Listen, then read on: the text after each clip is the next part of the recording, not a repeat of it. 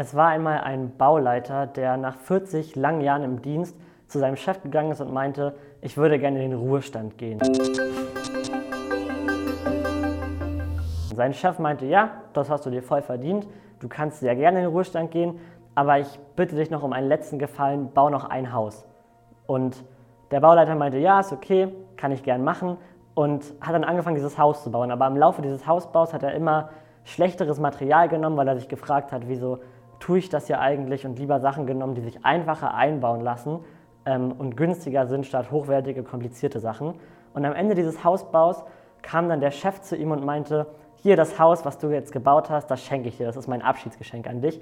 Und das hat den Bauleiter dann ganz schön beschämt, weil er gedacht hat, hätte ich mal mehr drin investiert, dann hätte ich jetzt ein besseres Haus für die letzten Tage und letzten Jahre ähm, für meine Frau und mich.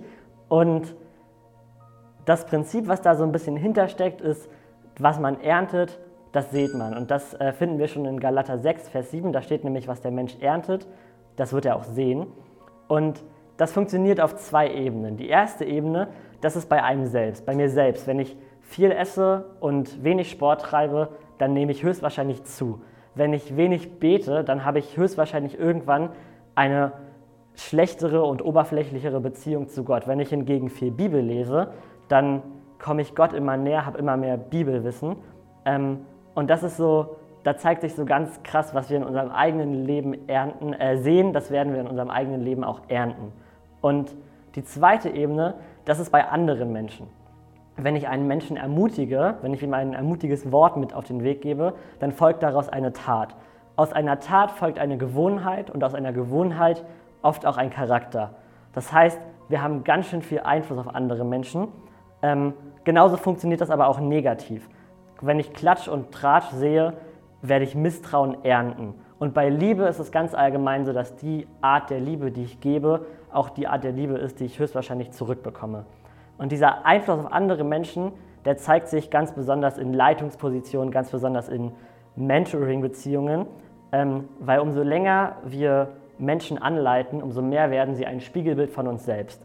Aus dem Grund hat Mahatma Gandhi vor einiger Zeit auch schon gesagt, sei du selbst der Wandel, den du in der Welt zu sehen wünschst. Und ich weiß, dass das in der Corona-Zeit vielleicht gar nicht so einfach ist. Also dieses Gefühl von Ohnmacht, dieses Gefühl von, ich kann gar nicht so viel erreichen und kann gar nicht so viel schaffen, das nimmt uns schon mit. Und da möchte ich euch gerne einen Satz mitgeben, der mir am Anfang meiner Zeit in Neumünster gesagt wurde. Und zwar hat mir da jemand gesagt, fälle nie einen Obstbaum im Winter. Und das klingt erstmal abstrakt, aber wenn man genauer darüber nachdenkt, ein Obstbaum, der trägt im Winter keine Frucht. Und Corona, das ist der krasse Winter, in dem wir gerade leben. Das ist die Zeit, in der viele Dinge vielleicht keine Frucht tragen. Aber der Frühling wird kommen und die Dinge, in die du investierst, die werden sich auch lohnen. Die werden ihre Zeit bekommen, sich zu beweisen. Und wenn diese Zeit gekommen ist, dann können wir überlegen, lohnt sich das, worin wir investieren. Ähm, oder lohnt, sich die Person, lohnt es sich in die Person zu investieren, in die wir gerade investieren? Genau, aber wir sollten keinen Obstbaum fällen, keine Sachen niederlegen, ähm, mit, denen wir, ja, mit denen wir abrechnen wollen, wenn gerade alles schlecht läuft.